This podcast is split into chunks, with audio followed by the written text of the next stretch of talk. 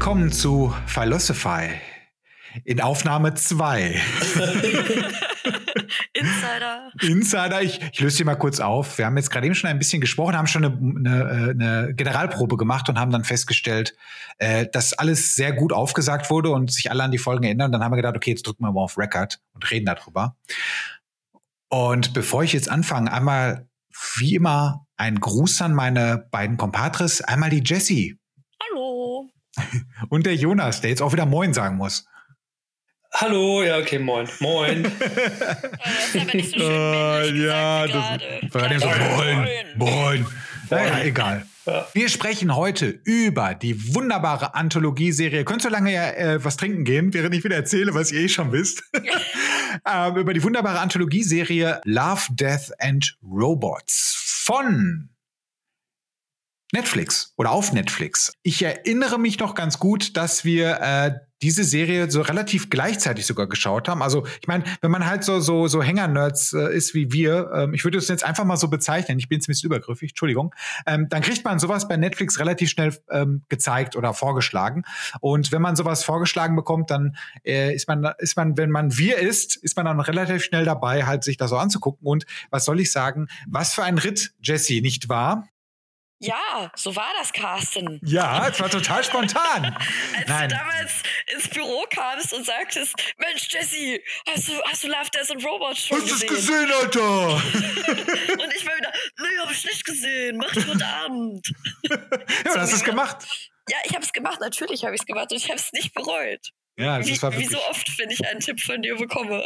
Ach, wieder Schleimi Schleim Schleim. Sehr gut, kein Problem. Ein, das könnte auch ein Running Gate werden, wie bei der äh, Folge zuvor. Jonas, bei dir war es aber ähnlich, ne? Wir waren zwar nicht auf der Arbeit, aber ich glaube, beim Destiny-Zocken habe ich dich damit zugelabert.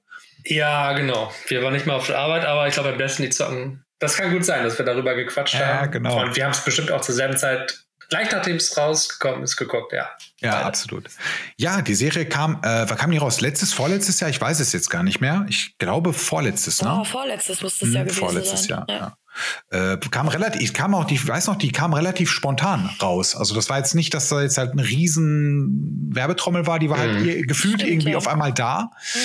Ähm, erdacht ist diese Serie von äh, David Fincher, den dürfte den meisten bekannt sein. Ähm, wenn nicht, dann ähm, Loser oder guckt euch sieben an. sieben, Panic Room, Alien 3, äh, äh, Fight Club, whatever, you name it. Ähm, relativ großer ähm, visueller Regisseur und äh, ich finde, da passt auch so ein bisschen ähm, die Tatsache, dass er halt das produziert hat, gemeinsam mit äh, Tim Miller. Tim Miller ist ähm, der CEO von den Blur Studios. Die Blur Studios sind äh, bekannt für so ziemlich jedes Render-Intro eines Videospiels, was es so gibt. Also so wirklich alles haben die bisher so bedient. Und ähm, er ist ein ehemaliger Mitarbeiter von Sony Imageworks. Ich weiß jetzt nicht mehr, wo er als erstes dran gearbeitet hat, aber äh, das ist so ein bisschen so seine Karriere. Anschließend hat er halt die Deadpool äh, in Cool halt ins, ins Leben gerufen und äh, den einzig wahren, besten dritten Terminator-Film. Ähm, ich führe ich führ das jetzt nicht weiter aus, weil äh, Mhm. Nicht ja, nochmal. ja, wer brauchte das kleine, kreischende, schwarzhaarige Etwas? Das wird einfach abgeknallt und dann wird der Film auch gut. So, ähm, einmal muss ich noch. Ja, das war jetzt die äh, erste Staffel. Hat sehr viele Preise sogar gewonnen. Drei Emmys hat diese Serie gewonnen. Ich weiß jetzt nicht, ob das jetzt für spezielle Folgen war oder für die ganze Serie. Die zweite Staffel kommt. Ich weiß nicht, wenn diese Folge läuft, ist sie entweder gerade rausgekommen oder sie kommt noch raus. Ich glaube aber eher, sie ist schon rausgekommen. Wir sprechen jetzt nur über Staffel 1. Und, ähm, und das, das Beste ist, die dritte Staffel ist auch schon angekündigt für 2022. Da kommt die dritte Staffel. Und ähm, ja, ich bin gespannt. Und äh, kleiner Funfact am Rande: Diese Serie, ähm, also Fincher und Miller, die haben sich kennengelernt bei, den, bei, der, bei der Produktion von ähm, Verblendung von Stieg Larsen, also Girl with the Dragon Tattoo. Und da hat äh, äh, Tim Miller mit den Blur Studios hat das Intro gemacht, dieses ziemlich coole Intro. Mhm. Großartiger Film übrigens, ne? Ja, auch das- wegen dem Soundtrack übrigens. Das war nämlich Trent Reznor von den Nine Inch Nails. Stimmt, stimmt, stimmt. Yeah. Das ist der auch noch dabei. Also, Mhm. äh, oh, den habe ich ganz vergessen übrigens für Fincher. Äh, Das wäre auch noch so ein Film, den er gemacht hat, der ganz okay war. also, der Mann hat schon wirklich, also wenn man sich das anschaut, der, der hat einen ähnlich äh, guten Track Record wie, wie die echt großen Regisseure, finde ich. Mhm. Obwohl er ähm, relativ häufig so ein bisschen äh, unterschätzt wird, finde ich, äh, weil er so ein bisschen sehr auf Style äh, over Substance halt äh, so ein bisschen äh, gemünzt wird. Finde ich ehrlich gesagt nicht. Ich finde, der hat immer einen sehr schönen, also ich bin auch ein visueller Mensch, deswegen mag ich auch seine Filme rein optisch, aber auch rein von der Story her sind die immer recht gut. Die sind nicht zu verkopft wie bei, ähm, wie heißt der, Christopher Nolan, ja, aber auch ja. leider nicht so leicht. Das ist, das finde ich schon ganz okay. Das ist für mich ein gutes Film. Ich finde das immer lustig, dass, dass David Fincher oft mit äh, David Lynch verwechselt wird. Ja, das stimmt. Weil die Namen sich einfach so ähnlich sind. Dann, dann kommen die Leute an und sagen, ja, ist das nicht der David Finch oder ja. äh, der David Lyncher? Ja, aber, äh, aber David Fincher ist ja kein ähm, verkopfter Schwachkopf, so wie Nein, nein. Ja, ich würde ihn nicht verkopften Schwach. Also ich glaube, der Mann selber ist total cool, aber seine Filme sind halt ja, die, die, die mag man oder die mag man halt nicht, ne? Ja, das, das ist. Ich mag äh, sie übrigens sehr gerne. Ja, das ist mir klar gewesen. Das ist natürlich, das ist, äh, du, du hörst ja auch, äh, du magst ja auch Trent Reznor und, ähm, und John Connor. Also insofern, ähm, das passt in eine, also eine Riege. Das ist jetzt eine Ecke, oder? Ja, das sind die typischen, das sind so die typischen Menschen. Ja, das, da gibt es auch eine South Park-Folge von. Das ist die Nike. Nein, ähm, ich, ich, Lynch ist kein Geheimnis. Ich bin da nicht so den großer Freund von. Ähm, aber äh, doch, er hat eine gute Sache gemacht und das war der PlayStation 2 Werbespot. Der war gut. Der war richtig gut. Ähm, egal, zurück zum Thema. Ähm, ja, es, die beiden haben es geplant als eine Art Remake der ähm, recht alten Comic-Serie slash Film, ich glaube aus 70er, 80er, namens Heavy Metal. Und äh, die wollten halt eine ähnliche Anthologie, äh, Anthologieserie halt erstellen und ich, man hat doch jederzeit das Gefühl, dass sie gesagt haben, so pass mal auf Leute, wir haben jetzt äh, so zu viele Folgen. Äh, überlegt euch was und dann macht einfach. Und dann, dann gucken wir mal. Also ist, das Konzept ist nicht so wirklich ersichtlich. Es geht halt um, also hauptsächlich, dass das, die großen Leitthemen sind halt Liebe, der Tod und Roboter. Und ich glaube, das ist in jeder Folge, ne? Also so wie der Titel, äh, der Name schon Programm. Hm. Ist wirklich in jeder, ne? Nee, ist es nicht. Doch. Nee, nicht in jeder. Nee. Tatsächlich. In der ersten, die ich mir rausgepickt habe, nämlich nicht. Dann ist es wahrscheinlich so, dass äh, entweder oder nur dabei ist. Aber danke für die Überleitung, Jesse. Deine erste Folge. Ja, meine erste Folge, das wird wahrscheinlich niemand überraschen, ist natürlich When the Yogurt Took Over. also als der Joghurt die Kontrolle übernahm. Ähm, die Folge hat mich, äh, die, die, hat mich nachhaltig beeindruckt, weil die wirklich so ein bisschen raussticht an Absurdität in der ganzen Serie. Zwar geht es einfach darum, dass ähm, man sieht die Menschen auf der Erde, die sind total glücklich und es ist so ein Erzähler und der erzählt, äh, ja, äh, im Nachhinein äh, machen wir uns viel Gedanken darüber, wie das so weit kommen konnte, dass wir von einem Joghurt äh, regiert werden und macht dann auch so ein paar Witze und erzählt dann so, ja, und am Anfang haben wir noch gesagt, endlich hat unsere Regierung mal Kultur. ja, dann erzählt er halt, äh, wie es dazu kam, dass eben äh, die Menschheit von einem Joghurt regiert wird. Und zwar haben sich wohl Wissenschaftler im Labor zusammengetan, das fängt ja meistens so an, ne? Und äh, haben die am höchsten entwickelte DNA, die sie in die Finger kriegen konnten, mit, ähm, mit Milchsäurebakterien gekreuzt, die normalerweise zur Herstellung von Joghurt verwendet werden. Und ähm, das Experiment ist wohl in, insofern geglückt, dass dann äh, eine der Wissenschaftlerinnen, die ein bisschen fertig aussieht, ich habe mich im Nachhinein gefragt, das, das stimmt nicht, das, das kann nicht stimmen an der Folge, weil die sieht halt völlig völlig Banane aus und hat halt auch den, äh, den, den Wodka im Kühlschrank und betrinkt sich und hat so eine fiese Wischelfrisur. Keine Ahnung, wie die an die Bakterien kam. Auf jeden Fall nimmt die die mit nach Hause, stellt die in ihren Kühlschrank, weil sie da selber Joghurt herstellt. Und hat dann am nächsten Tag, gibt sie dann ihre Cerealien rein und auf einmal spricht der Joghurt mit ihr. und äh, erzählt ihr dann so, ja, äh, bring mich zu deinem, äh, zu deinem Herrscher quasi. und das macht sie dann. Und dann äh, kommt relativ schnell raus, dass der Joghurt halt super intelligent ist und ähm, ja, relativ äh, viele Problemlösungsansätze für grundlegende menschliche Probleme hat. Und ähm, der Joghurt sagt aber, hör mal, Leute, ich äh, möchte dafür bezahlt werden, dass ich eure Probleme löse. Also der Joghurt ist äh, auf jeden Fall ähm, ne? gierig. gierig. Und zwar will der Ohio haben. Ja, gib mir ähm, Ohio, genau. Dann lachen die erstmal. Ja, genau. Das ist ja auch völlig absurd. Und dann sagt der Joghurt, aber der Joghurt lacht nicht mit. Der Joghurt sagt, ja, gar kein Problem, wenn ihr mir Ohio nicht gebt, dann gehe ich nämlich nach China, da kriege ich eine ganze Provinz. Genau, da kriege ich eine ganze Provinz. Der Satz ist auch noch im Gedächtnis. ja. ja, daraufhin hören die dann ganz schnell auf zu lachen und lassen den Joghurt dann für 100 Jahre quasi Ohio leasen. unter der Bedingung, dass äh, die, die Menschenrechte der Menschen, die da halt leben, gewahrt bleiben. So, und der Joghurt ist ja ein kleiner Tüftler. der tüftelt dann relativ schnell einen, äh, einen Plan aus, wie man äh, die Staatsschulden innerhalb eines Jahres eliminieren kann. Und er gibt das dann dem äh, Präsident der Vereinigten Staaten und sagt, hör mal, hier ist der Plan, du musst dich aber ganz genau daran halten, weil ansonsten wird alles in die Binsen gehen. Ja, und äh, dann sagt der Erzähler so wunderschön in einem Satz so, ja, natürlich haben sich die Politiker nicht an den Plan gehalten und die ganze Weltwirtschaft bricht zusammen, alles ist am Arsch bis auf Ohio, wo ja der Joghurt regiert, da ist alles wundervoll. Ja, und äh, dementsprechend haben äh, die Politiker halt keine andere Wahl, sich dem Joghurt zu unterwerfen. Man äh, sieht dann auch noch zwischendurch, dass es halt schön Aufstände gibt und so, ne? Frauen mit, mit blanken Brüsten, die dann irgendwie äh, draufstehen haben, äh, ich bin laktoseintolerant, ich bin gegen den Joghurt. Schöner ja. Seitenhieb. Nicht wahr? naja, aber äh, im Endeffekt kann sich dann keiner dem Joghurt erwehren. Zehn Jahre später regiert der Joghurt dann die komplette Welt. Und äh, den Leuten gibt's aber geht's tatsächlich auch gut. Also die laufen dann alle schön in so weißen Anzügen rum und äh, ja, freuen sich des Lebens. Und ähm, es, es kommen aber zwei Fragen auf. Und zwar stellt der Erzähler sich halt so die Frage, ja, hm, wie sieht's denn aus, wenn der Joghurt doch schlau genug war, dass er so einen Plan vorlegen konnte, wie man alle Schulden eliminieren kann?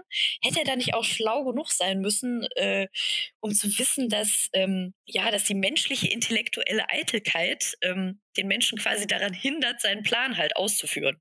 So hat er nicht vorher gewusst, dass die Menschen verkacken würden. Hat er wahrscheinlich gewusst. Natürlich, natürlich. Ich werfe das mal so in den Raum. Naja, und äh, die, die Episode endet eben damit, dass der Joghurt dann Raketen in den Weltraum schickt. Wo dann auch irgendwie ähm, Leben von der Erde wohl äh, an, äh, auf andere Planeten transportiert werden soll. Und ähm, die Menschen fragen sich dann aber, ja, mh, hm, menschliches Leben aber wohl nicht. So, was ist denn jetzt, wenn der Joghurt jetzt weggeht und uns alleine lässt?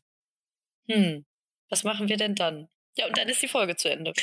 Wenn der Joghurt so essentiell wird, ne? Ja, wenn der Joghurt, also wenn, das ist dann eine Katastrophe. Sehr schöne Folge. Ich finde, das ist auch ähm, ein schöner, schöner Seitenhieb teilweise auf gesellschaftlicher Seitenhieb. Das gefällt mir sehr gut. Ja, also total. allein das mit dem Politiker hören nicht. Ich bin laktoseintolerant, ist halt so ein geiler Kommentar. ja, das ist, das ist echt wunderbar. Aber es, äh, ja, also Roboter kommen nicht vor. Liebe eigentlich auch nicht. Ist tot. Ja, doch, ne? Gehen wir mal von aus. Im, im, im weitesten Sinne tot, ja. Ja, ich meine, wenn wir was hinkriegen, dann kaputt gehen. Äh, Jesse, was hat dich am meisten bei der Folge halt so abgeholt? Warum hast du die ausgewählt? Was war denn da so das, das Ausschlaggebende? Ich mag Joghurt. Du magst Joghurt? Joghurt ist langweilig, Alter. du, kannst du kannst mit Joghurt so viel machen. Aha. Ja, Nein, ähm, doch, also ich, ich, beim Thema Joghurt war ich natürlich direkt dabei. Ja, es ist auch absurd vom Titel her, ne? Das ist ja. der Joghurt. Gerade Joghurt, die Welt, äh, das ist ja die, wirklich die das. Die Vorstellung ist alleine so geil. So, ja. so, ne, was, was die Menschen halt ähm, Jahrzehnte, Jahrhunderte lang nicht hingekriegt haben. die korrekte, korrekte Antwort wäre gewesen, wegen der, der politischen Satire wegen. Auch. Nein, hätte ja sein können. Also, also ähm, ich finde, bei, bei Love, Death and Robots kannst du ja wirklich so ein bisschen unterscheiden. Also, wir haben ja am Anfang so ein bisschen kokettiert damit, wie wir die Aufteilung haben. Ähm, das ist ja bei dir, du hast ja mehr so die absurden Sachen, Jesse. Ja. Äh, äh, Jonas, Jonas hat die, hat die, hat die Russen. Die, die, die brachialen Russen. Die brachialen Russen. Und ich habe den Azi-Fazi-Scheiß, den kein Mensch braucht. Also, das ist schon ganz gut aufgeteilt. Ja, sehr schön. Gute, gute Folge. Auf jeden Fall. Hat mir auch sehr gut gefallen. Aber du kommst ja, du hast ja gleich noch das zweite, mit dem zweiten Highlight kommst du ja gleich auch noch oh, ja. äh, in der in Runde zwei, ne? Also ja, ich, richtig. Deswegen habe ich mir das extra aufgehoben. Es ja, gibt nämlich eine Folge, die ist noch besser. Ja, das ist auch, aber ich finde die, die Folge, die noch besser ist, auch, das ist auch einfach. Ne? Du musst, schmeißt es einfach in den ja, Raum und es funktioniert. Das auf ist jeden halt, Fall. Also da also müssen wir doch schon ein bisschen Dankbarkeit zeigen. So, vielen Dank, Jesse. Dann ähm, äh, die Nummer eins von Jonas. Jetzt ganz spontan, Jonas. Was ist deine Nummer eins gewesen? Jo, meine Nummer eins war äh, Beyond the Aquila Rift, im Deutschen Jenseits des Aquila Rifts. Genau, kleiner Hint, ich hatte das eben schon mal ähm, in der Probe wiedergegeben in der Probe und wir hatten so ein paar technische Schwierigkeiten. Aber jetzt äh, erzähle ich mich einfach nochmal selber nach im zweiten Anlauf. du hättest auch einfach die andere Folge nehmen können. Oh, jetzt bin ich gespannt. Was mag da wohl kommen? Ja. Folge geht darum, dass so eine Crew ähm, auf einem Raumschiff durch den äh, Weltraum sich bewegt. Und ähm, diese Crew ist wie in vielen Science-Fiction-Filmen eingefroren, um die äh, langen Entfernungen überbrücken zu können. Und sie wachen dann äh, auf mittendrin, in dem Fall der Captain und eine andere Crew-Kollegin, Mitgliederin, Dame. Ich muss richtig gendern, fällt mir immer schwer. So, und dann ähm, begegnen sie äh, anderen Menschen, die sie da nicht erwartet hätten. Und ähm, eine davon ist ähm, so eine blonde Dame. Ich weiß gar nicht, ob der Name von der erwähnt worden ist. Ich meine nicht. Hm. Ähm, jedenfalls ähm, habe ich ihn mir nicht gemerkt. ich ähm, glaube schon, aber ich habe ihn mir auch nicht gemerkt, tatsächlich. Ja. Ich glaube, der Captain hieß Tom, wenn ich mich noch hm. richtig erinnere. Ähm, und ja, die beiden ähm, kennen, kennen sich wohl schon aus der Vergangenheit. Und ähm, sie macht ihn darauf aufmerksam, dass sie wohl vom Kurs ein bisschen abgekommen sind, also nicht auf den vorgegebenen Parametern, auf denen sie sich eigentlich befinden sollten. Und ähm, man sieht dann auch, dass seine Kollegin schon so ein bisschen ähm, Bedenken hat und sich so ein bisschen aufregt und meint, das kann doch gar nicht sein. Äh, wie können wir so weit abgekommen sein? Und die wird dann aber ähm, ziemlich schnell ruhig gestellt und äh, man denkt sich noch nichts dabei im ersten Moment, aber später wird noch klar, warum die ähm, ruhig gestellt wurde. Und ähm, dann wird der, der, der Captain wird erstmal beruhigt, ähm, so ungefähr so, komm, wir gucken uns erstmal das Schiff an, ist doch alles ähm, ganz schön hier. Und soweit bist du eigentlich gar nicht abgekommen vom Kurs und das ist alles in Ordnung. Und dann ähm, unterhalten sich die beiden und ähm, wie gesagt, die kennen sich ja auch schon aus der, aus der Vergangenheit. Ähm, wird äh, so Jonas, klar. Greta heißt sie. Greta. Greta. Mhm. Ah, ja, okay. Oder Greta, aber ich nehme, das, Greta. nehme den stylischen englischen Ausdruck, Greta. Ja, Greta. Okay, Greta. Ja, ja. ja, schon ein passender Name, so schwedisch-skandinavisch anmuten, ne, für so eine blonde Frau so wahrscheinlich. Ja, ja genau. Schublade auf. Schublade auf dazu, genau. genau. Rassismus, das können wir. das können wir. Und dann, ähm, genau, unterhalten die beiden sich. Mhm. Und ja, genau, wie schon erwähnt, die hatten äh, auch eine, eine, Affäre damals und dann äh, kommt eins zum nächsten und dann ähm, gibt es auch ähm, eine ziemlich explizite Sexszene und äh, da, äh, genau hatte ich eben auch schon erwähnt, da wird auch klar, warum die Folge auf jeden Fall ähm, nicht ganz äh, jugendfrei ist, die ganze Serie. Ich erinnere mich noch, dass ich da meinen Code eingeben musste irgendwie, ähm, weil davor, die Folge, die der voranging, war, glaube ich, die drei Roboter und die war äh, auch sehr kindgeeignet irgendwie. Aber die war auch die sehr gut. Die war auch die, sehr gut. Ja, die war auch sehr gut. Die decken wir heute gar nicht ab, ne? Aber die war nee, gar nicht, sehr gut. leider. Das stimmt. Mhm. Genau. Und ähm, dann äh, gibt es so eine Szene, wo die beiden sich äh, dann nochmal ähm, aussprechen nach dem Geschlechtsakt. So. Also und, Love äh, ist auf jeden Fall in der Episode Love, vertreten. Ne? Genau, yes. genau. Aquila Rift ist auf jeden Fall so das, das Love von Love. Die große, die große Liebesfolge ist das. Ja, ja, ja total. genau. Ja, dann ähm, wird sie so ein bisschen ehrlicher und äh, beichtet ihm, dass sie nicht ganz ehrlich zu ihm war und sagt, eigentlich seid ihr viel weiter vom Kurs abgekommen, ähm, als ich es dir vorhin äh, nahegelegt habe. Und äh, dann zweifelt er so ein bisschen und kriegt auch Angst irgendwie, weil er dann an seiner Mission irgendwie zweifelt und das kann gar nicht sein, dass so viel schiefgegangen ist, dann während er irgendwie im, im Schlaf war. Und ähm, dann äh, ja, drängt er sie dazu, denn jetzt mal zu sagen, was, was wirklich Sache ist und was die Wahrheit ist und was sie ihm dann anscheinend verschweigt. Und dann ähm, fängt sie so an zu weinen und ähm, meint dann, du bist dafür nicht bereit ähm, für, die, für die Wirklichkeit, für die Realität. Und ähm, dann kommt so ein kleiner, so, so, so ein Twitch. Äh, und man sieht dann auf einmal die, die richtige Umgebung, ähm, wie sie ähm, eigentlich ist. Also normalerweise sieht man da so Asteroiden und so dann rumfliegen und dann ähm, das wirkliche Bild sind aber dann irgendwelche Alien-Ranken, die dann da sich langschlängeln und äh, also eine sehr fremdartige Welt auf jeden Fall.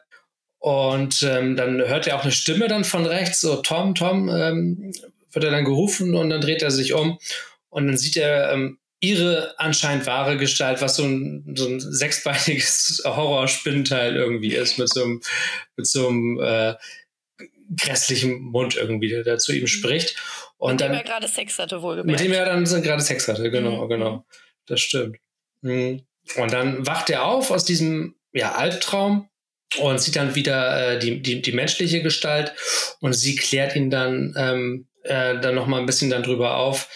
Ähm, dann ein, ein, zweites Mal, ähm, dass äh, sie vom Kurs abgekommen sind, also es wird quasi zurückgespult und ähm, ja, es ist anscheinend alles dann nicht passiert. Aber ähm, im letzten Abspann, bevor die Episode endet, sieht man dann nochmals irgendwie so einen Twitch, wo dann diese Alien-Umgebung äh, sichtbar wird. Das heißt, man wird so ein bisschen ähm, im Unklaren gelassen, aber eigentlich deutet doch alles darauf hin, dass ähm, er halt getäuscht worden ist und äh, die ganze Crew jetzt quasi ähm, verdammt ist und äh, ja, in so einer in, in, den Fängen von irgendwelchen Aliens gelandet sind. Und genau, damit endet die Episode. Ähm, Jonas, ich bin mir nicht ganz sicher, aber ist es nicht er, ist das nicht so gewesen, dass der äh, Tom, Tom heißt der, ne? Ich glaube ja. Hm. Äh, nee, to, doch, Tom, Tom, Tom, egal.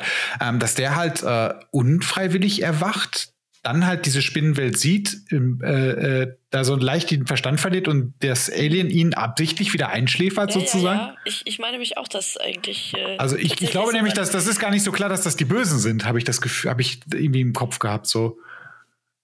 Ich glaube einfach, dass, ja, ja. Das, das, das war ja. irgendwie so, dass, dass sein Verstand das halt einfach nicht fassen kann. Genau, genau. Der ist, der ist durch Zufall aufgewacht. Also das genau. war beim ersten Mal Zufall, genau. Und du siehst dann auch, wie er sich sein Gesicht so äh, quasi zerkratzt und, und, und halt irgendwie total wahnsinnig wird. Und dann schläfern sie ihn ganz schnell wieder ein, damit das wieder von vorne losgeht, die Simulation. Ja, also irgendwie äh, meine ich, dass da, äh, dass da, dass da, dass da dieser Twist noch ein bisschen tiefer ging. Ja, ich habe das auch so in Erinnerung.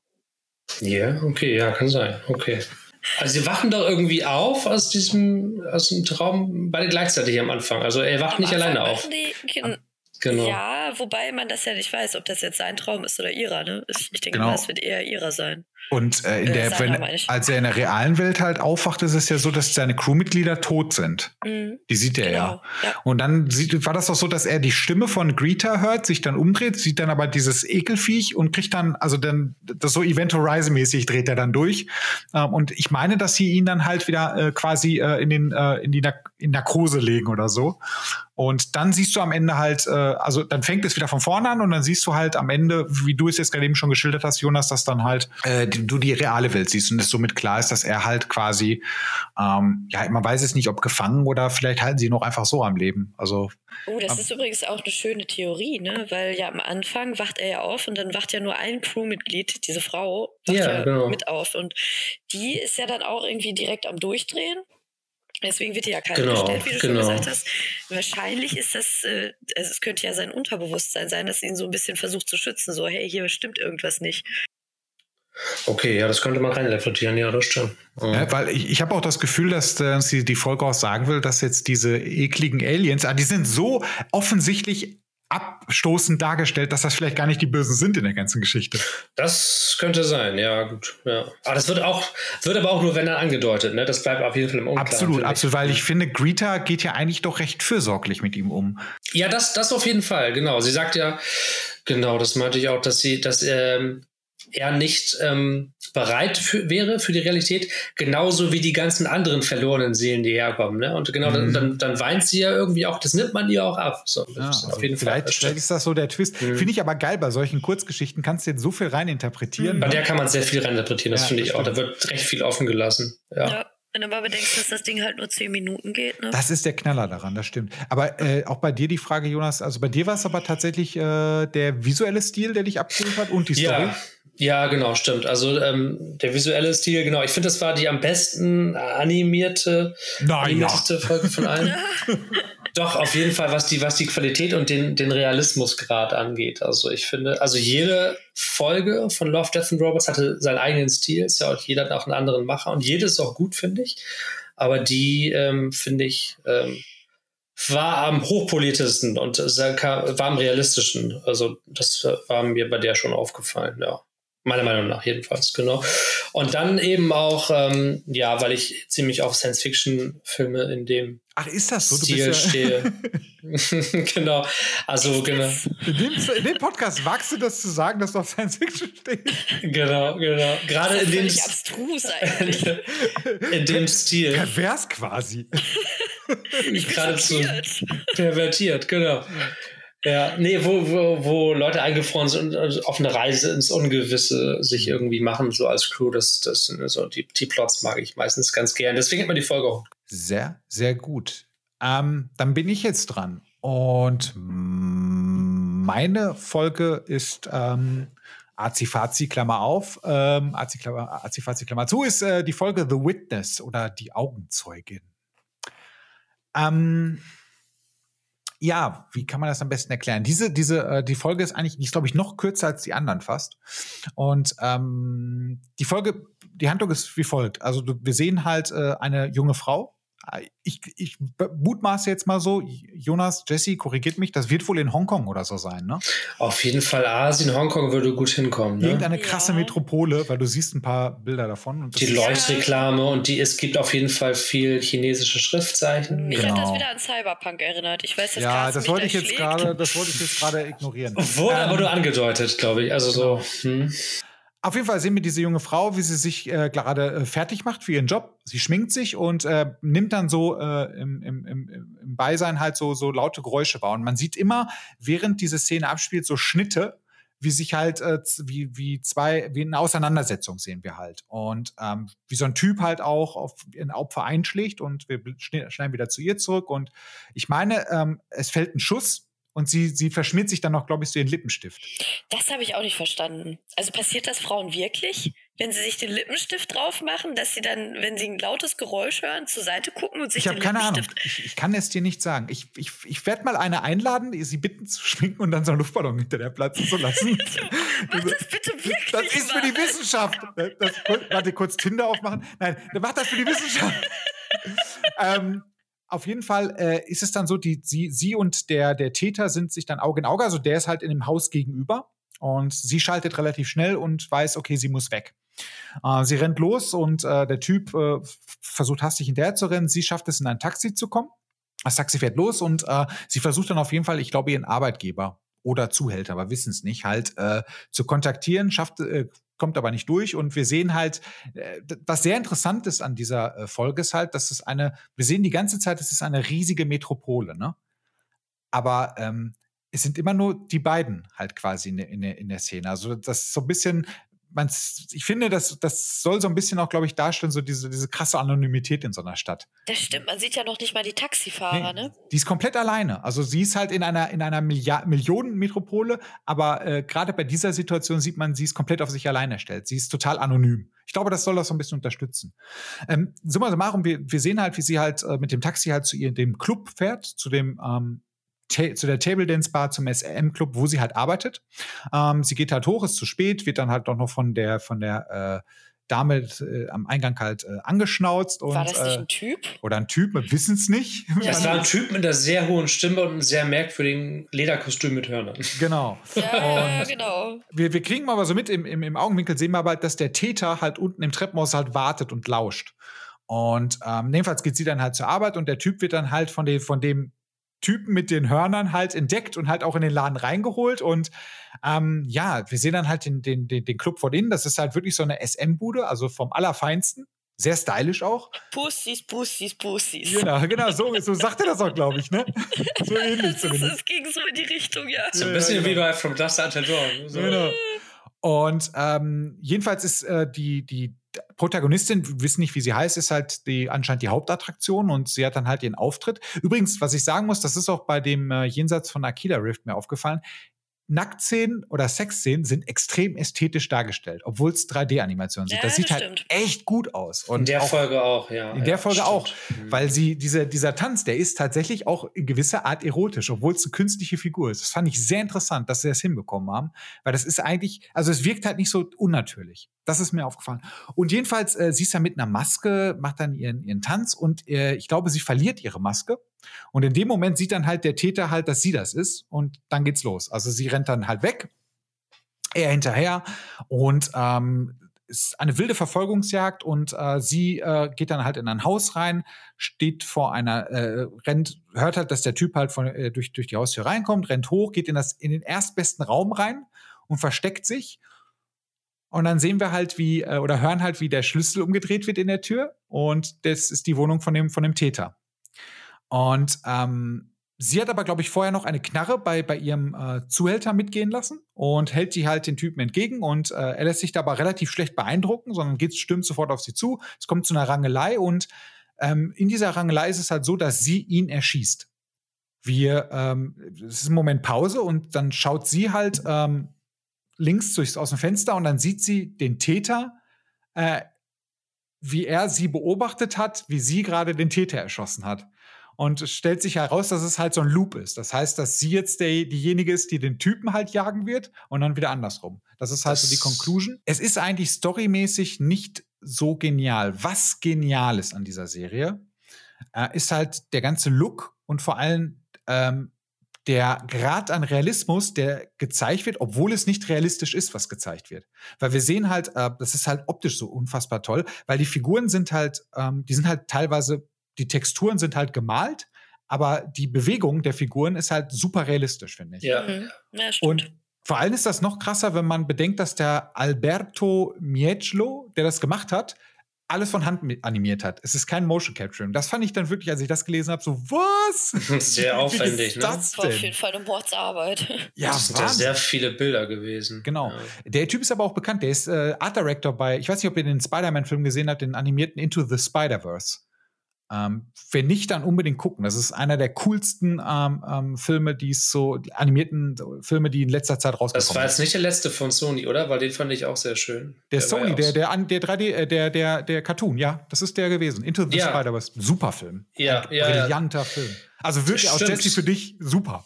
Also jetzt, wo du sagst, ähm, erkenne ich da auch die Parallelen. Also, dass es vom selben Typen ist. Das ist ein sehr ähnlich gezeichneter, halb gezeichnet, so halb realistischer Stil. Ja, genau, und halt auch von schön. den Animationen. Also du siehst halt, die, man sieht auch bei The Witness, es wird super viel in die Animation reingesteckt. Was auch da ganz wichtig ist, er hat dann noch erzählt, ähm, die haben halt äh, eine Software benutzt, die eigentlich dazu da ist, um halt Mode zu designen. Das nennt sich Marvelous Designer. Und das, ich weiß nicht, ob ihr euch das noch in Erinnerung habt. In der Folge ist es so, dass die Klamotten von denen halt sich so wahnsinnig geil bewegen. Also die hat dann, mhm. glaube ich, so ein Seitenkimono ja, ja. an und das ja. flattern, flattern im Wind beim Laufen genau. immer und so. Und eigentlich haben sie die Software zweckentfremdet. Also die haben die Figuren erst nackt animiert, dann haben sie diese Klamotten drüber gestülpt und dann haben sie halt die Physik-Engine halt das, das berechnen lassen. Und da sieht man halt, wie gut das eigentlich aussieht. Und was halt auch da noch so ein bisschen den, den, den, den extremen Look gibt, ist halt, weil er halt sehr äh, echte Kameratechniken in der virtuellen Welt einsetzt. Du hast teilweise diese super nahe Kamera, du hast diese hektische Kamera und das gibt dem Ganzen halt so diesen realistischen Look und das hat mich echt abgeholt bei der Folge. Also das war wirklich ähm, die Folge. Wie gesagt, die ist halt nicht inhaltlich besonders groß, aber die hat so ein, die drückt halt die ganze Zeit so einen krassen Stressfaktor aus, finde ich. Die wirkt halt die ganze Zeit gehetzt, stressig, äh, unangenehm. Die hat so ein bisschen was von einem, von einem Trip. Und das war halt so wirklich für mich so, wo ich sagte, boah, das war schon geil. Also, ähm, wie gesagt, das ist jetzt inhaltlich nicht ganz so äh, hochwertig wie eure Sachen, aber ich bin ja auch für den, für den oberflächlichen Scheiß da. So. Inhaltlich hochwertig ist eine schöne Überleitung. Genau. deswegen kommen wir jetzt zu, deswegen kommen wir jetzt zu deiner Frage. Ja, und wie sich alle wahrscheinlich schon gedacht haben, ist das nämlich Alternate Histories. Die musste mit rein. Ja, geht nicht ohne, geht nicht. Da verzichte ich lieber auf die drei Roboter. Ja, ist wirklich so, ne? Die Entscheidung fiel, fiel leider leicht, weil, sorry, aber sechs alternative Todesszenarien für Hitler, da kommt man nicht dran vorbei. Und es war so lustig. Also es geht halt, wie gesagt, um eine Computersimulation und die Computersimulation sagt, hey, du kannst äh, mit mir quasi die Geschichte verändern, beziehungsweise bestimmte Ereignisse in der Geschichte verändern und dann äh, gucken, wie sich die Zukunft entwickelt hätte, wenn es so passiert wäre. Und besonders beliebt in dieser, in dieser, ähm, äh, wie habe ich das gerade genannt? In dieser Simulation ist äh, eben alternative Todesszenarien für Hitler zu wählen. Und äh, da kommen großartige Sachen bei rum. also um das mal aufzuzählen, erstes Szenario, Hitler kommt aus der Kunstakademie, ist noch guter Dinge, stolpert dann aber über ein Kind. Es ist wohl auch scheinbar ein jüdisches Kind, man sieht es an den Locken. Hitler ist natürlich super angepisst, schreit erstmal das Kind an. Es sind teilweise, also es ist Kauderwelsch, teilweise hört man aber auch Schreit tatsächlich so im halben Deutsch. So mit Dummkopf, manchmal fallen dann so Wörter wie genau, Dummkopf und, genau. und, und Idiot und Schweinehund und so als, als hergebrachte Schimpfwörter. halt. Das ist einfach großartig, wie er dieses Kind anbrüllt und dem Kind dann eine Ohrfeige gibt. Und das sehen halt zwei Männer. Und die gehen dann direkt zu ihm hin. Das Kind stößt ihm ein Messer ins Bein. Er fängt an zu schreien und die, beiden Fliegt so Männer, auf, ne? Ja. Ja. und die beiden Männer prügeln ihn tot. Also, Ja. ne, das ist das erste Todesszenario, tot geprügelt vor der Kunstakademie. ist auch so geil absurd irgendwie. So wird es auch genannt, ne? So, ja. Naja, und ähm, an der Geschichte ändert das aber lustigerweise nicht viel. Also sie sagen dann halt so, ja, der Erste Weltkrieg geht weiter. Der Zweite Weltkrieg entwickelt sich und äh, es ist dann so, dass Deutschland die Atombombe kassiert von den Amerikanern. Genau. Statt Hiroshima, genau. Genau, und äh, Neil Armstrong ist der erste Mann auf dem Mond, nur ein bisschen früher. Alles nur ein bisschen sch- später oder früher, so versetzt, Mhm, ne? Aber hat nicht genau. wirklich viel geändert, genau. Ja. So, und, und das zweite Szenario, das ist, das ist immer sehr schön, weil es geht immer damit los, dass Hitler eben aus dieser Kunstakademie rauskommt. Und dann trifft er wieder, das Kind steigt aber diesmal über das Kind hinweg, brüllt es im Vorbeigehen noch ein bisschen an. Muss ja. dem, genau. Und in dem Moment wird er aber von einer Kutsche überfahren. Und der Zuschauer erfährt, dass es eine herrenlose Kutsche war, gefüllt mit Bratwürsten.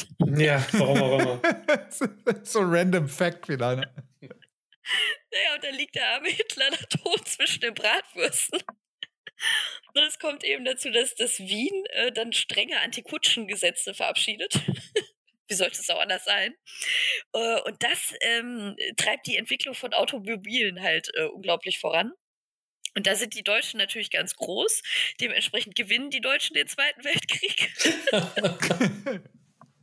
Und der erste Mann auf dem Mond ist Willy Brandt. ist auch geil. Das ist, das ist total super. Ja, äh, drittes Szenario, eins meiner Lieblingsszenarien übrigens. Äh, Hitler äh, weicht der Kutsche aus, geht weiter in den Park, kommt zu einer Bank, wo so ein kleiner Vogel sitzt. Ich muss jedes Mal so unglaublich lachen, wenn Der das berührt halt auch mal so an, diesen Vogel, ne? ja, und wie? Regt sich halt mega auf über den Vogel, so. Ja, und dann, dann fliegt der Vogel halt kurz weg. Hitler setzt sich hin, guckt sich seine Zeichnung an, freut sich. Der Vogel kommt wieder. Hitler schreit den Vogel wieder an. Und in dem Moment kommt einfach ein riesiger, großer Wackelpudding vom Himmel und ummantelt Hitler und Hitler erstickt. Und das ist das dritte Todesszenario, vom Wackelpudding ummantelt. Weil nämlich die Russen eine geheime Wackelpudding-Ummantelungsmaschine entwickelt haben. Und die wollten Hitler gar nicht töten, sondern er ist zufälliges Opfer. Das war wohl nur ein Test und äh, er ist zufällig dem Wackelpudding zum Opfer gefallen. und die Russen äh, entdecken dann aber, dass sie damit halt eben ihre Feinde gezielt ausschalten können, machen das dann auch und erlangen die Weltherrschaft. Übrigens schöne Szene, wie die äh, den Ersten Weltkrieg dann halt gewinnen. Und ähm, man dann die Leute am Schützengraben entlang gehen sieht, der voller Wackelpudding ist. Und die stechen da halt dann mit, mit so Stöcken rein und alles wabbelt so ein bisschen. Großartig. naja, und äh, ja, wie, wie sollte es auch anders sein? Der erste Mann auf dem Mond ist natürlich dann, der erste echte Mann auf dem Mond ist dann natürlich Putin. So. So viel zum Wackelpudding. Das, das nächste Szenario ist auch großartig. Das nächste Szenario ist Tod durch Marathonunzucht mit vier Prostituierten, die Hitler natürlich im Park trifft. ja. Er sieht diese vier Damen, Gott. rennt zu denen hin, der Wackelpudding äh, erwischt ihn nicht. Und man sieht dann eben in der nächsten Szene, wie, äh, ja, wie Hitler sich mit den Prostituierten vergnügt. Übrigens auch, ähm, wo wir gerade bei ästhetischen Sexszenen waren. Ähm, die Beine der Prostituierten formen dann ein Hakenkreuz, während Hitler dann eben stirbt. Und ähm, es geht so weiter, dass die vier Prostituierten dann vor Gericht gestellt werden und verurteilt werden in Wien. Und dann stellt sich aber heraus, dass die gar nicht richtige Wiener Prostituierte sind, sondern triebgesteuerte Reisende aus einer wirklich sexy Paralleldimension. Ich habe mir das aufgeschrieben, damit ich das hier zitieren kann. Und die wollen eben den Wienern ähm, ja quasi äh, das, das äh, Astrovergnügen näher bringen. Und dementsprechend wird dann die erste Frau auf dem Mond Janine Lindemulder. Wer kennt sie nicht? Ich, ich kenne ihn nicht. Ach, das war eine der Prostituierten, ne? Genau, ja, ja, stimmt. Ja, da hast du wohl nicht genug Pornos geguckt, Jonas. Nee, gab's die wirklich? Die gab's wirklich. Okay. Was ich noch so richtig grotesk fand, wie die dann da so lagen und dann diese Gliedmaßen ein Hakenkreuz gebildet haben. Ja, das sag ich ja. Das, äh, ästhetische Sexszenen können die bei Love, Death and Robots. Ist auf jeden Fall wieder eine Menge, eine Menge Love, aber auch eine Menge Death in der Folge. Naja, ähm, Szenario 5, übrigens auch der Klassiker, Meteoriteneinschlag, also Tod durch Meteoriteneinschlag. Und ähm, Hitler stirbt als erster. Und dieser Meteorit ist aber ähm, Vorbote eines großen Asteroiden, der ähm, die Menschheit auslöscht und irgendwie äh, auch, weiß ich nicht, über 90 Prozent des, des Lebens auf der Erde überleben tun aber die Ratten. und die Ratten ähm, bilden dann zuerst äh, eine, eine Demokratie, eine friedliche, eine funktionierende Demokratie, entdecken dann aber den Nationalsozialismus und werden quasi Nazi-Ratten, entwickeln Massenvernichtungswaffen und äh, bomben dann die Erde quasi äh, aus, wodurch dann eine friedliche Gesellschaft der Tintenfische entsteht. Das ist Szenario Nummer 5. Und äh, ja, natürlich reisen die Tintenfische dann auch zum Mond. Ich habe mir den Namen des Tintenfisches nicht gemerkt, der zum Mond reist, aber ja, so sieht es aus. Naja, und ähm, Szenario 6, mein Lieblingsszenario, weil äh, ne, es geht um Zeitreisen. Und zwar sitzt Hitler auf der Bank, steht auf und ähm, auf einmal hört er Schüsse. Und da kommen quasi ähm, ja ganz viele ganz viele Menschen in weißen Exoskeletten daher, die alle ein Hakenkreuz auf der Brust haben, das aber durchgestrichen ist. Das sind die Antinazis aus der Zukunft, die zurückgekommen sind, um Hitler zu töten. Genau, das war eine Terminator-Referenz, ne? Richtig.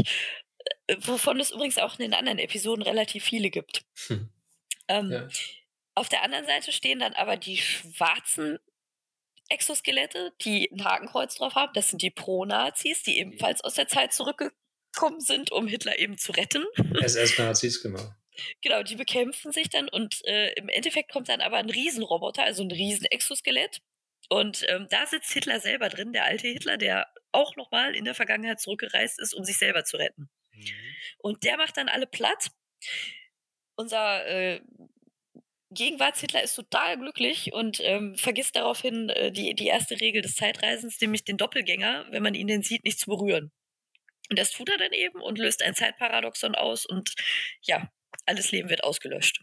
Das ist das Ende. ja. Das ist auch das, ganze, das Ende der Serie auch gewesen, ne? Die Folge. Ähm, nee, ich glaube, die letzte Folge war Sima Blue. Ah, okay. Ähm, kleiner Fun-Fact dazu: Der äh, Autor der, Se der Folge ist derjenige, der auch die Joghurt-Folge und die mit den drei Robotern gemacht hat. Das ja, passt, ne? komisch, ne? Also, das ist so. der Mann, ich glaube, den sollte man auf dem Schirm haben. Der hat einen guten Humor. Hm. Auf jeden Fall, auf jeden Fall. Er hat auf jeden Fall die absurden, komischen Folgen ja, gemacht. John ja. Scalzi, sollte man sich mal merken vielleicht. Ach, John Scalzi. Ach krass, das wusste ich. Ich habe drei Bücher von John Scalzi im Regal stehen. Ganz bekannter Science-Fiction-Autor. Geil. Das wusste ich nicht, dass er die gemacht hat. Das ist ja, das ist ja cool. Ja, der hat die äh, geschrieben. Ja, das passt. Er, ist, er, hat auch so ein bisschen was von, von Douglas Adams und Terry Pratchett. Der hat Red Shirts geschrieben, ne? Hm. Ja, genau. Mhm. Ja, ist ein guter Typ. Ja, sollte ich mir mal zu Gemüte führen. Äh, kannst du machen. Kannst du machen. Ja, das ist auf jeden Fall, äh, ja, Jesse, du hast halt leider, also wenn wir jetzt hier ein Battle machen, hast du tatsächlich gewonnen, weil du dir die. Ja, das ist aber billige Nummer, ne? Das ist wirklich einfach. Das, so. das ist wirklich ein bisschen billig. Vor allen Dingen habe ich ja vorher noch, also bevor wir hier aufgenommen haben, habe ich ja noch gefragt, wo kloppen wir uns jetzt eigentlich darum, wer die Hitler-Folge machen darf. Nein, nein, nein. Du hast ja die anspruchsvollen Folgen rausgesucht. Die, könnten, die wird, sind auch die gewesen, die das Feuilleton wahrscheinlich abgedruckt hat, als sie über. Das Ding, das war bestimmt im Spiegel ganz weit oben. ja. Und in der Zeit. Aber auch zu ja. Recht. Ja, ja weiß ich die anderen Episoden jetzt dissen zu wollen, aber das war schon ein ganz großes Kino. Ja, ja, meine sind eher so in den in so Designmagazinen gefeiert worden. So, oh, guck mal, toll, diese Einstellung. Okay. Genau. Jonas, deine letzte, zweite und auch letzte Folge ist. Genau, meine Folgen werden von den 14-jährigen Call of Duty-Playern bestimmt abgefallen. ja. Auch die müssen abgeholt werden. Auch die. Genau, äh, genau. Auch die, äh, genau. Meine zweite Folge ist äh, The Secret War, der äh, geheime Krieg im, im deutschen Titel. Und ähm, das Setting beginnt in so einer Tundra-Tiger-artigen ähm, Landschaft in äh, Russland.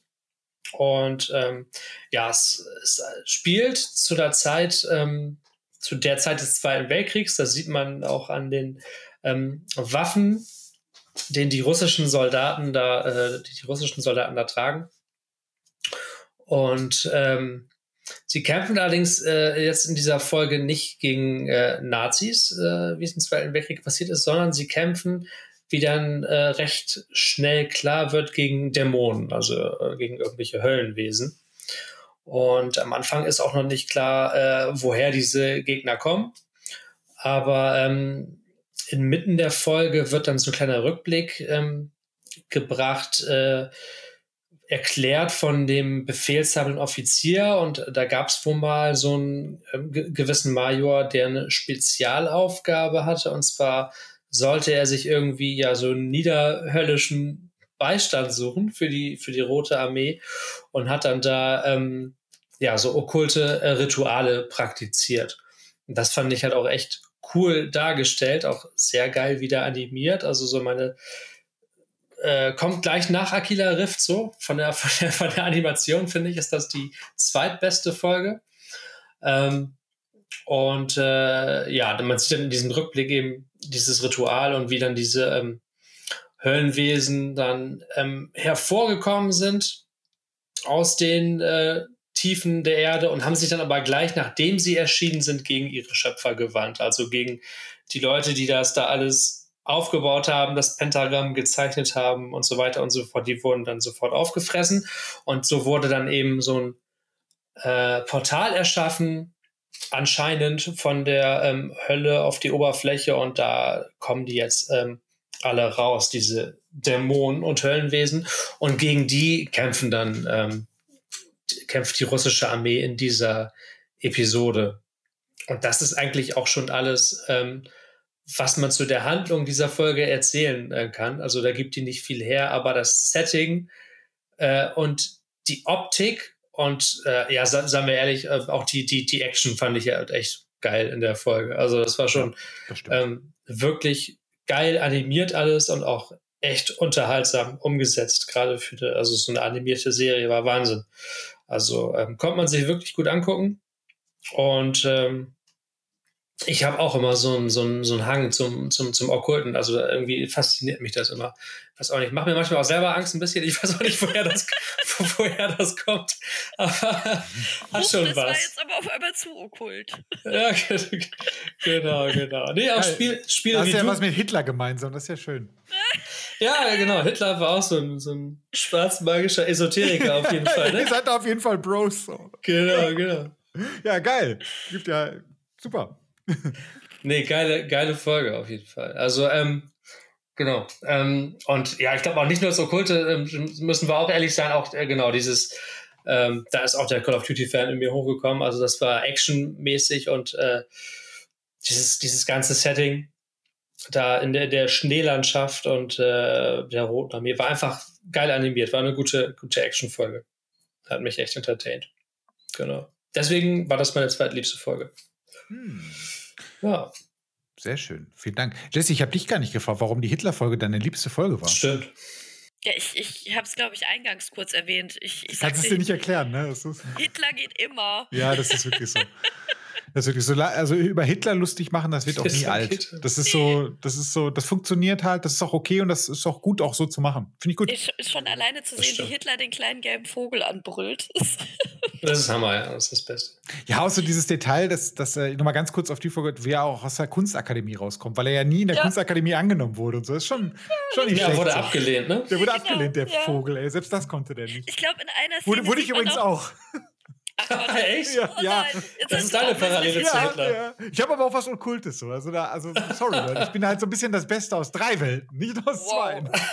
Also wenn wir jetzt noch in der Episode rausfinden, was ich mit Hitler gemein habe, dann äh, ja. Ich bin gespannt. Wir haben alle was mit Hitler gemeint. Das ist, es gibt doch eigentlich nichts Besseres auf der Welt. Wow. Nein, aber was ich gerade noch sagen wollte, war, dass äh, nämlich in einer Szene, glaube ich, auch seine, seine Werke quasi aus seiner Mappe fliegen. Das sind so die Details in der Folge, ja. die halt total cool sind. Und dann sieht man, dass da überall Nacktzeichnungen von ihm selber halt rausflattern, die total scheiße aussehen. Ah, sehr schön. Ja, das ist gut. Nee, da habt ihr auf jeden Fall beide äh, sehr gute Sachen rausgesucht. Ähm, ich habe ähm, ein, meine Folge ist halt, ich würde sagen, das ist mit einer der drastischsten Folgen ähm, der Staffel. Und zwar Helping Hand oder auch auf Deutsch Helfende Hand. Ähm, wir begleiten äh, die Pilotin oder die Astronautin Alex, äh, die ich glaube, äh, an einem Satelliten Reparaturen durchführen soll. Ne? Sie fliegt halt mit ihrem Raumschiff dahin, steigt aus und bastelt da halt rum und ähm, es passiert relativ schnell, sie wird halt von einem Trümmer, also irgend so Weltraumschrott, halt ähm, wird der erwischt sie und sie äh, wird dann halt von dem Satelliten weggetrieben, stellt dann auch fest, glaube ich, dass die Sauerstoffleitung oder die Zufuhr halt beschädigt ist ne, und so langsam der Zähler runtergeht. Und ähm, sie ist jetzt so ein Wettlauf gegen die Zeit und ähm, sie kommt dann auf die Idee, dass sie halt ihren Handschuh, äh, der ein bisschen, bisschen, Gewicht hat wegen diesem äh, Armreif oder wegen diesem Display, äh, vielleicht, äh, also sie kommt auf die Idee, den halt zu dem richtigen Zeitpunkt zu werfen, um das Momentum auszunutzen, um wieder durch diesen Schwung halt äh, zum Raumschiff zurückgetrieben zu werden. Ähm, leider gibt es, ist da der Nachteil halt, äh, ihr, ihr habt, ihr seht es ja und es ist ja auch relativ logisch, sieht sich den Handschuh aus, was passiert mit ihrer Hand. Ähm, die Hand friert langsam ein, soweit ich weiß. Ne? Ich glaube, das ja, ist so genau. der, das, was mhm. passiert. Und ähm, sie hat halt wirklich nur ganz, ganz kurzes Zeitfenster und sie, man sieht halt so wirklich, wie sie dann so treibt, sich dreht und dann so den, den Handschuh wirft und dadurch dann halt wieder zum, den Schwung gewinnt, um halt zum Raumschiff zu kommen. Das Blöde ist nur, sie verfehlt dieses verdammte Raumschiff. Und sie böse treibt dann Szene. ganz böse Szene. So wirklich so, ah, nein. Und dann siehst du, wie sie halt weiter wieder vom Raumschiff wegtreibt und ähm, dann sieht man halt, also man weiß, sie ist jetzt total verzweifelt, was soll sie machen? Sie hat nur noch ganz, ganz wenig Zeit und dann schaut sie auf ihren Arm, der ist schon mittlerweile blau angelaufen. Und dann, ähm, glaube ich, ist auch der Moment, du siehst auch wirklich, dass sie nicht mehr wirklich nachdenkt äh, und sie bricht sich dann ihren Arm ab. Und das ist wirklich auch so, wie ich es jetzt beschreibe. Man sieht es halt, und das ist so richtig genüsslich, wird das ausgekostet bei der, in, in, in der Darstellung. Sie bricht sich den förmlich ab, schmeißt diesen Arm und der Arm hat genug Gewicht, um sie halt wieder zurück zum Raumschiff zu treiben. Wir sehen äh, sie dann halt äh, später äh, im Raumschiff, wie sie Funkkontakt zu ihrem ähm, zum Boot, Bodenpersonal halt hat. Und äh, ich glaube, die Folge endet damit, dass er sie fragt, ob sie a helping hand braucht. Ja, Und genau. Das ist das Ende der Geschichte. Ähm, und sie lacht dann sogar noch drüber. Genau, genau. Was halt super, also diese Folge ist halt auch wieder inhaltlich, wie man schon sagt, sehr, sehr dünn. Was diese Folge aber hat, ist halt, also was ich so aufgenommen habe, also ich habe mir die Folge gerade eben noch angeschaut und habe dann so Sachen runtergeschrieben wie drastisch, beeindruckend, bildgewaltig, klaustrophobisch. Ich finde die Folge unfassbar mhm. klaustrophobisch. Stimmt, ja weil sie, also man muss sich das einfach mal vorstellen. Ne? Das, das, ihr habt das, ich weiß nicht, ihr habt wahrscheinlich auch beide Gravity geguckt. Mhm. Ich hätte jetzt gerade gesagt, mich hat es extrem an Gravity erinnert, ja, das, genau. Szenario, das, ganze Szenario, ja. Genau. Und ich mag, das ist halt so, das ist so mein Science Fiction. Ich stehe auch total auf The Expanse, also dieses etwas ich mag die, äh, die Gefahren, die halt damit so ein bisschen einhergehen. Und ähm, das wird bei dieser Folge halt extrem dargestellt, finde ich. Also du siehst äh, die, den absoluten Impact, den starken Impact, den, den sowas halt auf dich äh, einwirkt. Und das ist halt das, was mich bei der Folge abholt. Und sie sieht auch unfassbar gut aus, fand ich. Weil das ist das Hitler und Aufnahmen der Erde aus dem All gehen immer. Das ist ja. wunderschön. Das, das ist wahr. Ja, also da, auch wenn es jetzt halt nicht die technisch fortschrittlichste Folge ist, ist es aber meiner Meinung nach eine der ästhetisch am schönsten Folgen. Ähm, ja, teilweise äh, äh, am schönsten schon, aber die, die Szene, wo sie sich halt den Arm abreißt, ist halt wirklich echt ja, es du tut, siehst. Es tut weh. So sie stemmt ja auch noch, glaube ich, ihr Knie dagegen, ne? Ja, ja. Das ja. war auch, sie, sie schreit man so einen Stock auch so laut. Ja, boah, das muss ja mal. Das weiß ich, da habe ich mich richtig erschrocken, wo sie so laut geschrien hat. Da haben sie gefühlt auch den Ton einfach doppelt so laut gemacht und hat geschrien. Ja, ja, genau. Das war schon, das kam schon sehr krass rüber. Ja, und wie sie das macht, das ist ja, das ist ja so, wie wir als Kinder halt Stöcker zerbrochen haben, ne? So ja. vors Knie und dann so dran rumgezerrt, das ist übel, ey. Also bin ich die Einzige, die das äh, an, an den Film hier äh, 127 Hours erinnert? Nee, das kommt hin. Das kommt ne? hin. Das, das war halt auch so, so, so richtig krass. Auch klaustrophobisch, ne? Und am Ende hast du einfach keine andere Chance mehr und äh, ja, opferst deinen Arm. Ja, ich denke halt da so drüber nach, in so einer, sind, äh, jetzt mal, in so einem Moment, ne, ich glaube auch, also ich finde es auch ehrlich gesagt ganz normal, dass man dann auch gar nicht mehr nachdenkt, sondern Ja, handelt. total. Da, da das, sitzt, das ist Überlebensinstinkt. ja, genau, du siehst halt bei ihr auch tatsächlich, wie das einfach einsetzt, weil die Schmerzen, da wollen wir nicht drüber diskutieren. Ja. Aber wie gesagt, das finde ich halt äh, bei dieser Folge echt sehr, sehr ähm, beeindruckend. Hm. Das waren jetzt unsere Folgen. Aber ich würde ganz gerne äh, noch einmal so ein paar Folgen nennen oder so eine Folge Sehr nennen. Die, die ich noch sehr, sehr gut fand. Also so, ich drop mal Lucky 13 fand ich noch richtig geil, falls ihr Mhm. die kennt, mit dem Raumschiff, die, Ja. das, das, was allen Unglück bringt, außer der Pilotin. Ist eine ganz schöne Folge, finde ich. Die hat auch ein bisschen, das ist so die einzige positive Folge, habe ich das Gefühl, so die so ein bisschen so ein, ah, die ist so, die ist so ein bisschen was wie Herbie oder wie irgendwie so. Ja, das stimmt. Obwohl Also- au- eigentlich auch ein trauriges Ende hat. Total traurig, aber ich finde- sich ja am Ende zerstört. Ne? Das Raumschiff opfert sich. Das klingt so dumm, ne? wenn man es jetzt nicht gesehen hat, aber sehr empfehlenswert. Ähm, ist, äh, glaube ich, äh, auch von einem Gro von Sony ist das, glaube ich, produziert gewesen, diese Folge. Und von einem Mhm. relativ bekannten Regisseur, ich weiß es aber nicht. Ähm, das war eine Folge, die ich noch nennen wollen würde. Und äh, das mit den drei Robotern, die haben wir gerade eben auch schon Mhm. genannt. Die war auch super, wo die halt am Schluss feststellen, dass die Katzen die Welt. Also super. Ja, Ja. Ähm, Oh, sehr gut. Habt, wenn habt ihr noch irgendwelche? Daumen bewegen können jetzt. Genau, ne? genau, aber sie braucht nicht mal die Menschen. Ja. Auch wieder. Das passt aber auch in diesen Humor von diesen äh, Hitler und Joghurt, ne? Das ist so. Ja, total. Habt ihr denn noch welche? Honorable Ich, Mentions? ich habe noch eine, die ich gerne ähm, erwähnen würde. Wow, und was zwar war das, das war, Yes, wird geatmet. Ja, ekelhaft. Ja. Was, So. wirklich? Ja. Oh, Entschuldigung, ich werde das nicht mehr tun. Ja, bitte lasst dies. So, jo äh, Jonesy wollte ich sagen. Jonas. Genau.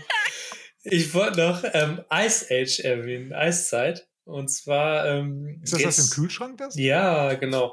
Das ist so ein junges Pärchen, die irgendwie gerade ein neues Apartment bezogen haben und die machen den Kühlschrank auf und finden da eine ganze Zivilisation, Ja. eine Miniaturzivilisation in ihrem Kühlschrank vor. Das fand ich Oh halt ja. Hm. großartig. Und ähm, wundert er sich und macht das wieder zu, macht es danach wieder auf und dann stellen sie halt fest, dass sich diese Du Zivilisation, atmest.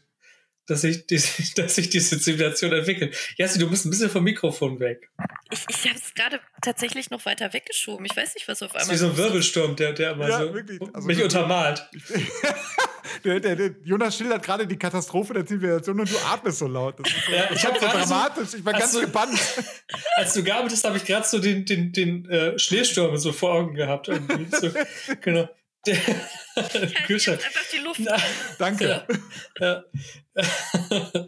genau, und äh, das, die ähm, entwickelt sich halt, diese Zivilisation. Äh, jedes Mal, wenn er den Kühlschrank dann wieder aufmacht, sind die irgendwie ein Stück weiter. Und dann ähm, ist es auch so, dass er äh, dann ganz den Kühlschrank auflässt und dann gucken die beiden zu und dann sieht man halt, wie diese Kultur sich ganz schnell zu einer Hochkultur entwickelt. Also wirklich irgendwie ist es ja bei Steinzeit angefangen und dann machen sie das industrielle Zeitalter und alles nehmen sie mit und dann sind sie so eine äh, ja, Science-Fiction-artige Hochkultur mit, mit äh, ganz viel ähm, Skyscrapern und, und äh, Leuchtreklamen und, und ähm, futuristisch anmutenden Gebäuden und dann bricht das Ganze aber in sich zusammen. so, und ist wieder äh, nichts. Und dann geht es wieder von vorne los. Und das ist ja eine ganz klare Parabel auf die menschliche Kultur und Zivilisation, nur eben im, im Zeitraffer. Das war ähm, sehr schön, eine coole Episode, fand ich so. Ich fand, ich fand, die Folge hatte voll was Spielberg-mäßiges. Ja, inwiefern? So, ich weiß nicht, so die Optik und der, der, der Grundton, der hatte sowas von Spielberg. Ähm, ist aber tatsächlich von, von Tim Miller gemacht, also von einem der Ah, ja. Produzenten, die Folge. Also fand Mhm. ich auch, die hat mir auch re recht gut gefallen. Weil das Ja. ist auch die einzige, äh, die einzige Folge mit echten Menschen, ne? Das stimmt, ja, du hast recht. Ja, die, die, der Rest ist animiert, das stimmt. Ja, Ah. genau. Äh, Jesse, du darfst jetzt wieder ausatmen. Okay. Hast du noch eine Folge? Ähm, ja, tatsächlich. Ich fand die Folge mit der Müllhalde ganz lustig. Ihr ist das der Typ, erinnert. der das, der das Monster da bekämpft hat? Oder den, den Ja. Ja, äh, genau, das Müllmonster. Er hat, Ja. es, er hat es domestiziert. Domestiziert, das war's. ja, sagen. Da kommt halt so ein Typ vom, vom Ordnungsamt und sagt, äh, dass, dass er halt die Müllhalde schließen muss. Weil ähm, ja, geht halt gar nicht so, ne? Verstoß gegen alle möglichen äh, Paragraphen. Und äh, daraufhin ähm, schafft es der Betreiber der Müllhalde, sich quasi äh, den so ein bisschen hinzuhalten, indem er ihm eine Geschichte erzählt. Und zwar erzählt er ihm, wie er mit seinem Kumpel vor Jahren auf der Müllhalde gesessen hat und ähm, sein Kumpel dann quasi von einem Müllmonster vertilgt wurde mitten in der Nacht. und äh, bevor er sich halt mit dem Typen hinsetzt und ihm die Geschichte erzählt, und der Typ hatte auch gar keinen Bock drauf vom Ordnungsamt, lässt sich da aber trotzdem drauf ein, sagt er halt irgendwie so, ja, ähm, er ruft, also man hat das Gefühl, er ruft seinen Hund her. So, ich weiß leider nicht mehr, wie dieses Müllmonster heißt. Das hat so einen ganz mehr. komischen Namen. Ähm, auf jeden Fall ruft er das und ähm, als er die Geschichte zu Ende erzählt hat, ist es dann da quasi und dann steht dieses, ja, diese, diese gigantische wandelnde Müllhalde halt vor dem, vor dem Typen und ähm, frisst ihn dann. Genau. Und ähm, ja, der Müllhaldenbesitzer kann nur müde lächeln, weil äh, war wohl auch nicht das erste Mal. Ich finde, ich finde, dass das, äh, aber was man jetzt so alles gehört hat bei unseren äh, Schilderungen, ne? Die Folgen sind so herrlich, äh, die, die arbeiten nur auf einen Klimax hin, so, ne, und das war's dann. Also, du hast jetzt nicht wirklich so, so, eine, so eine Dramaturgie, ne? Es ist halt immer nur so ein Gag und dann ist das Ding zu Ende. Weil sie auch recht kurz sind, ja. Ja, finde ich Genau. aber auch super. Also, Mhm. gerade das ist halt das Geile, weil ich habe auch manchmal so bei der Erzählung auch das Gefühl, so, ja, geil, das war jetzt schon die Story. Das ist nicht viel eigentlich, ne, in den, in den Folgen, aber das ist halt trotz alledem fasziniert äh, äh, diese Serie doch ungemein und ich freue mich tierisch auf die zweite Staffel auch. Total, Weil ich ich finde das nämlich, das ist so, das gehört so ins, ins äh, ich finde es geil, dass es Netflix halt gibt. Also Netflix ist gerade für sowas gemacht, meiner Ja. Ja, Meinung das nach. stimmt. Ja.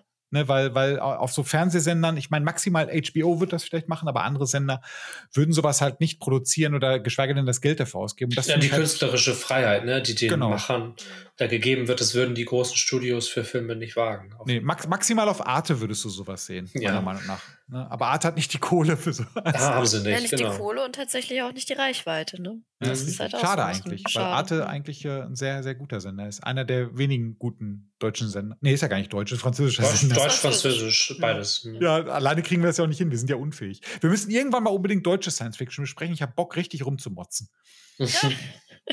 Dark. Gerne, ja. Boah, nee, nicht Dark. Bitte nicht Dark. oh, Ja, ich mag auch- Dark. Ich, boah, ich, Nee. Ich verachte diese Serie. Ich fand's verachte wirklich diese Serie. schlecht. Das ist Ja. wirklich schlecht. Boah, das ist so.